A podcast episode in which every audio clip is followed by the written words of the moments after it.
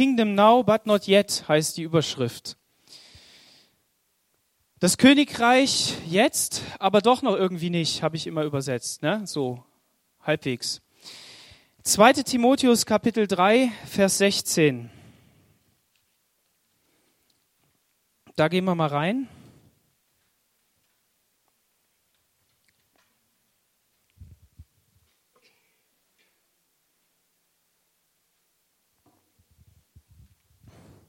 Darum bitte ich dich, halte an dem Glauben fest, so wie du es gelernt hast. Von seiner Wahrheit bist du ja überzeugt. Schließlich weißt du genau, wer deine Lehrer waren. Außerdem bist du von frühester Kindheit an mit der Heiligen Schrift vertraut. Sie zeigt dir den einzigen Weg zur Rettung, den Glauben an Jesus Christus. Denn die ganze Heilige Schrift ist von Gottes Geist eingegeben. Sie lehrt uns, die Wahrheit zu erkennen, unsere Schuld einzusehen, uns von Grund auf zu ändern und so zu leben, dass wir vor Gott bestehen können. Sein Wort zeigt uns, wie wir als veränderte Menschen fähig werden, in jeder Beziehung Gutes zu tun. Bis hierhin erstmal Gottes Wort. Das ist ein mächtiges Wort, das hat's in sich. Da sind richtig große Paukenschläge dabei. Und um das jetzt ein bisschen einfacher zu machen, habe ich was mitgebracht. Ich habe hier sowas mitgebracht. Kennt ihr das? Seht ihr das? Ein Playmobil-Burg ist da drauf. Und da sind jede Menge Seiten, Seiten dabei, wie das alles hier aufzubauen ist. Der JJ und der Johnny, die kennen die, in- und auswendig, die Matthäa wahrscheinlich auch. Ne? Also man weiß ganz genau, wie man diese Playmobil-Burg aufbauen soll. Ja? So. Ach, der Klaus kennt die auch. Seht ihr? Also, dann Klaus, du verstehst, was ich meine.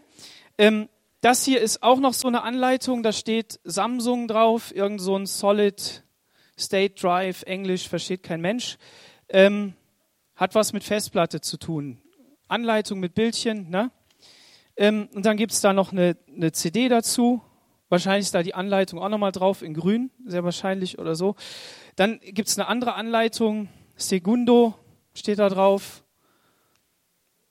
Das sind Noten, ja, das verstehen auch nur we wenige. Ähm, okay, das sind Anleitungen, ja.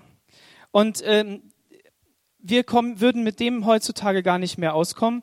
Ähm, wenn man jetzt nicht so weiß, wie das geht, dann muss man halt Google fragen, das ist klar, Internet. Gib mal einfach ein Tutorial, was weiß ich was, Anleitung zum Selbstmachen. Ähm, da gibt es so, so interessante Seiten wie fragmutti.de. Ne? Also wenn du zum Beispiel mal einen Haustürschlüssel in der Tür stecken bleibt und der bricht ab, ne? nicht verzagen, frag Mutti. Ne? Da kriegst du dann die Anleitung, musst in den Baumarkt gehen, kriegst du ein Sägeblatt, ne? 03er oder irgend sowas, irgend so eine kleine Größe, brichst vorne ab, ne, steckst dieses Sägeblatt da rein von so einer Laubsäge und dann kriegst du den Schlüssel raus. Das ist ganz einfach. Ähm, ist super, wenn man Internet hat. Ne? Oder wenn man, wenn man zum Beispiel irgendwas reparieren möchte, ne, am Auto oder so, dann geht man in so ein Forum und dann kriegt man so ein Video und dann erklärt er einem das. So komplett kann man laufen lassen. Ne? Die Kinder machen das auch. Ne? Die Anleitung für Playmobil reicht denen auch nicht mehr. Papa, können wir mal Playmobil-Videos gucken? Ne? Hat es früher nicht gegeben. Heute braucht man das. Ich habe auf Anleitung nie was gegeben. Also ich fand die immer schrecklich. Ich habe die nie gelesen. Bis heute eigentlich lese ich nie diese Texte, die da immer zur Anleitung gibt. Deshalb hat sich Ikea ja auch gedacht, weil der Deutsche ja so ein Bastler ist und der Schwede es gemerkt hat, ne, ähm, haben die auch nur noch drei Symbole da drauf. Ne? Also das, was drin ist, was du brauchst, also meistens Werkzeug ja dabei. Und dann, ansonsten musst du dann bei Ikea anrufen oder so. So ganz einfach erklärt. Ja. Ja, soll, soll funktionieren. Okay, heute geht es nicht um diese Anleitungen. Und es geht auch nicht um Bildchen oder um irgendwas Einfaches auf der einen Seite, sondern es geht um etwas für unseren Glauben. Dafür sind wir heute Morgen da. Und ich wollte nur die Brücke schlagen.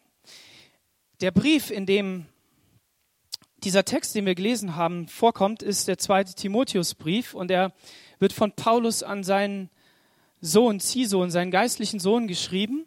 Und wir sehen ja hier auch, du aber, Timotheus, bist dem Glauben, bist bei dem geblieben, was du von mir gelernt hast. Du hast dir mein Leben, meine Gesinnung, meinen Glauben zum Vorbild genommen. Also Paulus hat eine Beziehung zu Timotheus und ihm schreibt er jetzt, wie das alles funktionieren soll. Oder er appelliert an das, was hineingelegt worden ist. Und ähm, wir sehen also, dass im Vers 16 steht, die, denn die ganze Heilige Schrift ist von Gottes Geist eingegeben. Sie lehrt uns, die Wahrheit zu erkennen. Und dann geht es so weit, dass wir in jeder Beziehung Gutes tun können. So, das heißt, der Paulus sagt, dass die Heilige Schrift eine Anleitung für das ist, was wir in unserem Leben tun können.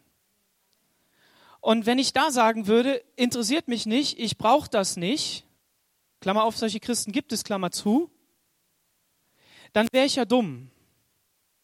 Und manchmal bin ich es auch, weil ich da nicht reingucke. Paulus ermutigt den Timotheus zu sagen, was habe ich erlebt? Ich habe coole Leute erlebt, ich habe Leute erlebt, die mir geholfen haben, auf die ich aufgeschaut habe, von denen ich was gelernt habe. Ist immer gut, JJ, auf Leute zu gucken, von denen du was lernen kannst. Ne? Nicht immer nur zu meinen, man kann es selber, sondern wirklich auf die zu schauen, um das zu lernen, sie als Vorbilder zu haben.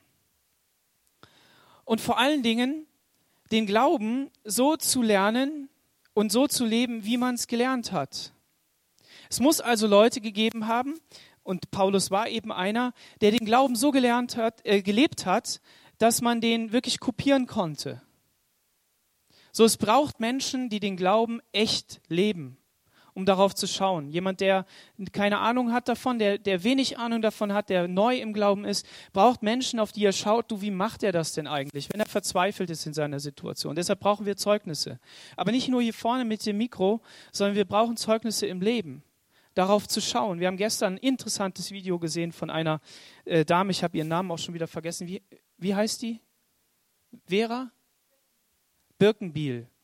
Eine lustige Frau ist schon verstorben, eine Professorin, und sie erklärt Mann und Frau, ne? Und sie sagt eine, eine wesentliche Sache. Woher sollen die, die Jungs heutzutage lernen, wie ein Mann funktioniert? Wie das geht? Die haben von der ersten Tag bis zum, weiß ich nicht, bis irgendwann haben die nur Frauen um sich. Das ist die, die, die Betreuerung in der, in der, in der ähm, Krippe. Das ist die, der, der Papa der nicht da ist, ne, in der Krippe, dann die, die Kita-Zeit, dann der Kindergarten, die Schule, alles Frauen. Wo sollen sie das lernen? Und die beschreibt eben auch, dass das Geschlecht zum Beispiel überhaupt gar nicht von der Genetik abhängig ist. Also wenig. Wir denken ja, okay, Mann bedeutet, ich bin Mann, weil das irgendwo in den Genen steht. Ne? Das stimmt gar nicht. Wenn die recht hat, dann ist, dass du Mann bist, dass dein Gehirn männlich denkt, das ist das, was wir als männlich bezeichnen, hängt es von so vielen Faktoren ab. Und deshalb ist es so ultra schwer, heutzutage Mann zu sein, sagt sie. Ja, ihr lacht, aber es ist wirklich wahr. Das ist so lustig, der zuzugucken. Und wenn man sich das anschaut, dann versteht man einiges, was heute so abgeht. Okay, das ist nicht das Thema. Wichtig ist, dass wir Vorbilder haben und dass wir uns die anschauen. Und das bedeutet, dass wir selber Vorbild sein dürfen. Dass wir sagen, Herr, du hast etwas in mich hineingelegt, hilf mir, das umzusetzen, um zu zeigen, wie man mit dir leben kann. Und lass uns nicht so einfältig sein, dass wir denken, nur so wie wir denken, kann es sein, mit Gott zu gehen. Tanja hat das auch gesagt. Sie, für Gott ist es kein Problem. Dem einen schenkt er das so, dem anderen schenkt er das so. Aber gleichzeitig hat Gott etwas von seiner Identität, von dem, was er gibt, in das Hauptinstrument hineingelegt, in die Heilige Schrift. Es gibt viele heilige Schriften. Wir kennen einige Religionen, die, die verschiedene Bücher haben, wo sie sagen, das ist die Heilige Schrift. Der wesentliche Unterschied zwischen denen und der Bibel ist, und hier müssen wir ganz deutlich sagen, die Heilige Schrift, von der Paulus redet, ist das Alte Testament, okay? Ne, Klaus sagt gleich, ja, das stimmt, genau. Die hatten ja noch kein Neues. Ne? Wir dürfen auch das Neue haben, das ist so cool. Ähm, aber es ist das Alte Testament, also der, der Bund, den Gott gemacht hat vor Jesus und wo er durch die Propheten und die Lehrer gesprochen hat zum Volk. Und ähm, diese, dieses Buch ist das Hauptinstrument, in dem Gott sich zeigt. Was jetzt der Unterschied? Der Hauptunterschied ist, dass zu den anderen Religionen oder den anderen Büchern ist, dass die Bibel niemals von einem diktierten, absoluten Anspruch ausgeht. Also Gott sagt, schreibe A.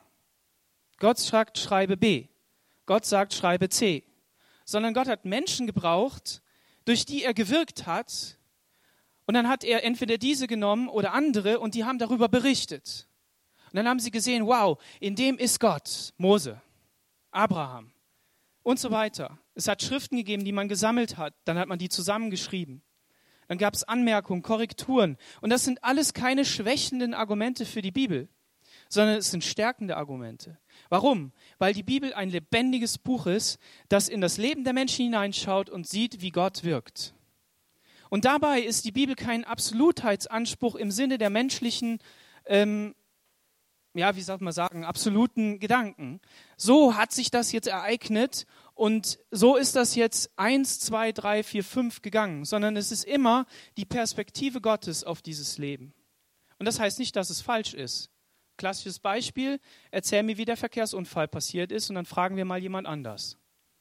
Und jeder von denen hat eine unterschiedliche Wahrheit. Übrigens auch ein wesentliches Merkmal zwischen Mann und Frau. Unterschiedliche Wahrnehmungen aufgrund verschiedener Erklärungen. Ähm, deshalb finden wir die Butter im Kühlschrank nicht. Das ist klar. Ne? Ja, aber wir haben, wir haben einen, einen, einen geraden Blick, der in die, in die Ferne schweift und die Frau hat so einen, so einen Radius. Ne? Deshalb sieht die auch nicht so weit, sondern die sieht nur so ein bisschen im Umfeld. Er ist total lustig, echt witzig, richtig cool. Versteht man auf einmal, ist total klar. Ne? Okay.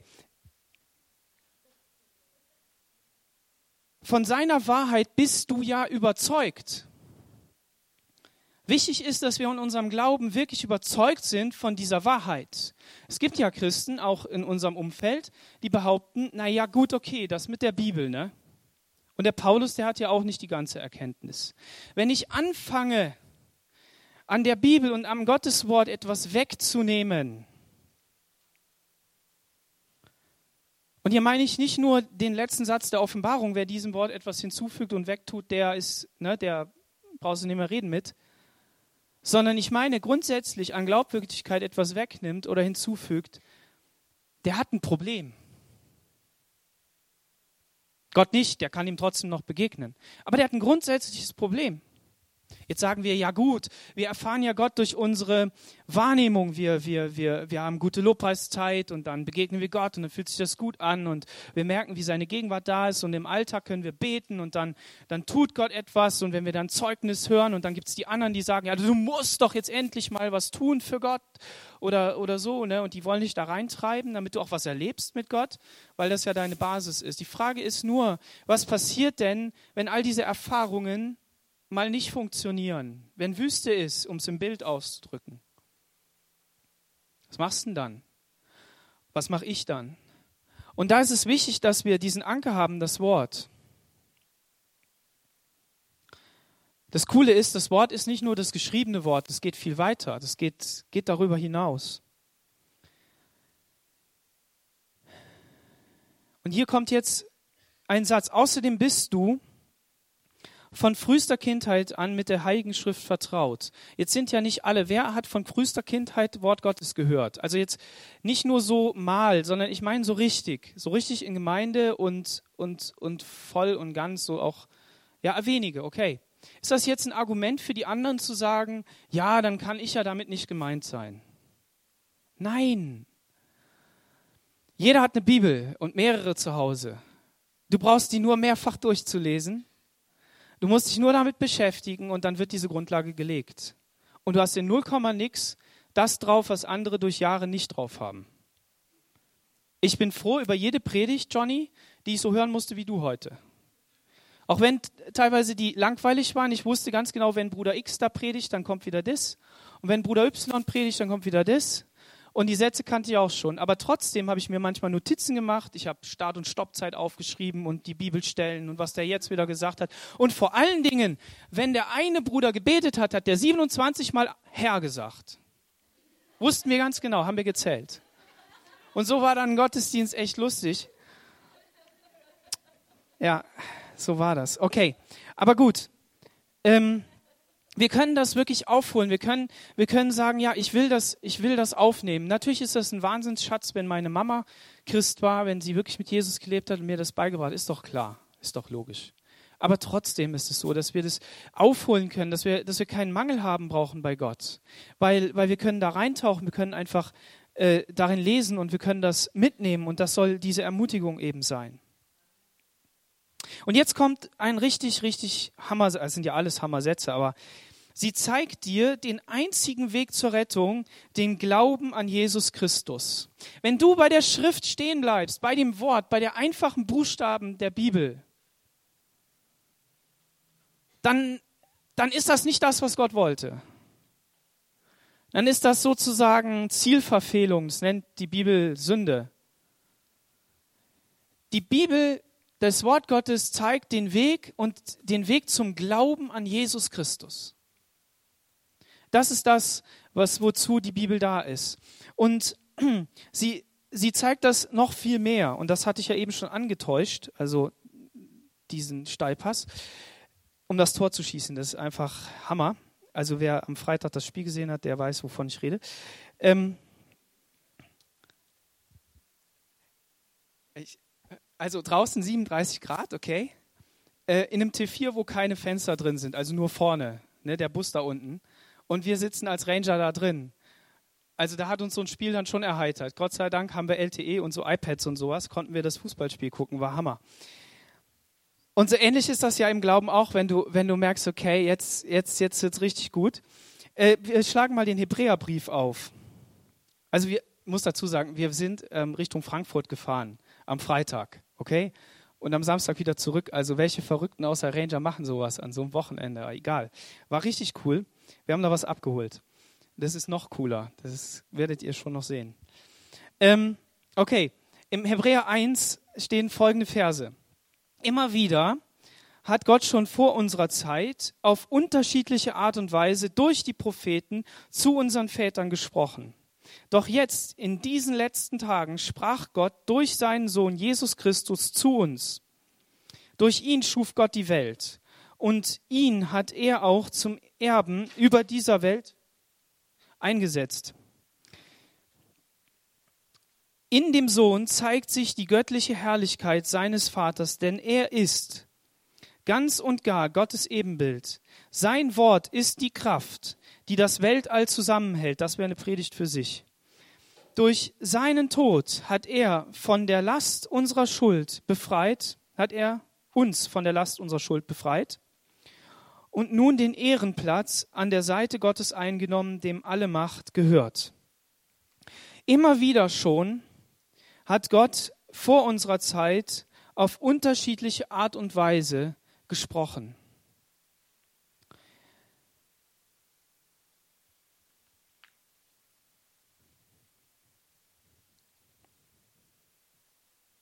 Diese unterschiedlichen Arten und Weisen, das ist das Wort Häppchen steckt dahinter. Stückweise, Stückchen. Gott hat durch die Propheten im alten Bund stückchenweise gesprochen und immer wieder eine andere Facette, einen anderen Teil seiner selbst betont, dann immer wieder was wiederholt und so weiter, stückchenweise. Das ist das griechische Wort, was dahinter steckt. Und in diesen letzten Tagen, das ist also die Zeit, seitdem Jesus auf der Erde war, Ab da sind die letzten Tage bis zu uns und wer weiß, wie lange das noch weitergeht. In diesen letzten Tagen hat er durch Jesus gesprochen, ein für alle Mal. Und das heißt, Gott hat sich absolut festgelegt. Es gibt nichts mehr, was dieser Offenbarung hinzugefügt wird. Nicht ein Stückchen. Das bedeutet, dass Jesus Christus, der Gott und Schöpfer dieser Welt, Mensch geworden ist, war absolut Gottes Wille. Dass er sich so offenbart hat, wie er das getan hat, sich geärgert hat, mit der Peitsche durch den Tempel gegangen ist, die Wechsler äh, Tische umgestoßen hat, Menschen geheilt hat, äh, hin und her gegangen ist, Menschen hat sterben lassen, sie wieder auferstehen lassen und so weiter. Das ist Gott. Absolut Gott. Und da hat Gott sich festgelegt. Und der, der, ähm, das Wort, was hier hinter dem, dem Wort Ausdruck. Geh mal eine Folie weiter, bitte, Felix. Hier steht, in der Hoffnung für alle steht, denn er ist ganz und gar Gottes Ebenbild. Und in der Schlachterübersetzung heißt es, ähm, dieser ist die Ausstrahlung seiner Herrlichkeit und der Ausdruck seines Wesens. Dieser Jesus. Das, was damit Ausdruck übersetzt ist, heißt Charakter. Charakter. Charakter. Was bedeutet Charakter? Charakter bedeutet, dass Jesus sich in seiner Art so offenbart hat, wie Gott ist als Mensch. Und Charakter ist keine Offenbarung, kein, keine Offenbarung eines Wissens über einen Menschen. Wenn ich deinen Charakter kennenlerne, dann habe ich dadurch nicht mehr Wissen über dich. Das ist nett, dass ich jetzt weiß, dass du hier äh, gut bist und da schlecht oder irgendwie halt, dass das vielleicht eckig ist. Das ist nett. Aber was bedeutet denn Charakter? Wenn ich den Charakter meiner Frau kennenlerne, was muss ich dann tun? Oder wie, wie geht das? Überhaupt jemand, äh, jemanden. Ich muss ihn kennenlernen. Zeit verbringen. Ich muss darauf eingehen. Ich muss, ich muss damit zurechtkommen. Ich darf das genießen. Und das bedeutet gleichzeitig, dass Gott sich absolut festgelegt hat. Das ist kein Gott aus dem, aus dem Wunschschrank, den du dir da rausziehen kannst und dann Gott irgendwie so programmieren kannst, wie du es haben willst, sondern so ist Gott. Und das bedeutet, dass du jetzt eine Beziehung zu ihm eingehst und dass das ultimativ ist. Und diese Herrlichkeit, die Herrlichkeit, überall da, wo Herrlichkeit Gottes auftaucht, da fallen die Menschen um. Ob das die Säule im, im, beim Volk Israel ist, ob das im Tempel ist, wo auch immer. Und auf einmal erscheint jemand in seiner Herrlichkeit, den wir anschauen dürfen. Du kannst Jesus anschauen. Die konnten ihn damals anfassen, die konnten ihn sehen, die konnten ihm in die Augen sehen und die Augen sind nicht verbrannt, so wie das sonst vielleicht passiert wäre. Ist das nicht genial? Gott hat das gemacht. Er ist auf diese Erde gekommen und hat sich gezeigt, so wie das sein soll. Er ist der Ausdruck seines Wesens, die Beziehung zu ihm. Und wenn wir also dann im Timotheusbrief das sehen, dass, dass hier durch die Heilige Schrift, die durch Gottes Geist eingegeben ist, wenn das uns also zum Glauben an Jesus führt und es über Jesus heißt, dass er das fleischgewordene Wort ist, dann ist die Bibel mehr als nur ein Buch, das aus dem Himmel runtergefallen ist. Dann ist die Bibel mehr als ein Buch, das diktiert worden ist, sondern ist das Buch Leben. Dann ist dieses Buch wirklich das, was Gott ist. Und somit können wir auch das, was in diesen Schriften steht, nicht ohne Jesus verstehen und auch nicht anwenden nicht nehmen. Und wenn der Paulus da sagt, dass, die, dass sein Wort zeigt uns, wie wir als veränderte Menschen fähig werden, in jeder Beziehung Gutes zu tun, dann geht das nur in Beziehung zu Jesus. Dann geht das nur mit ihm.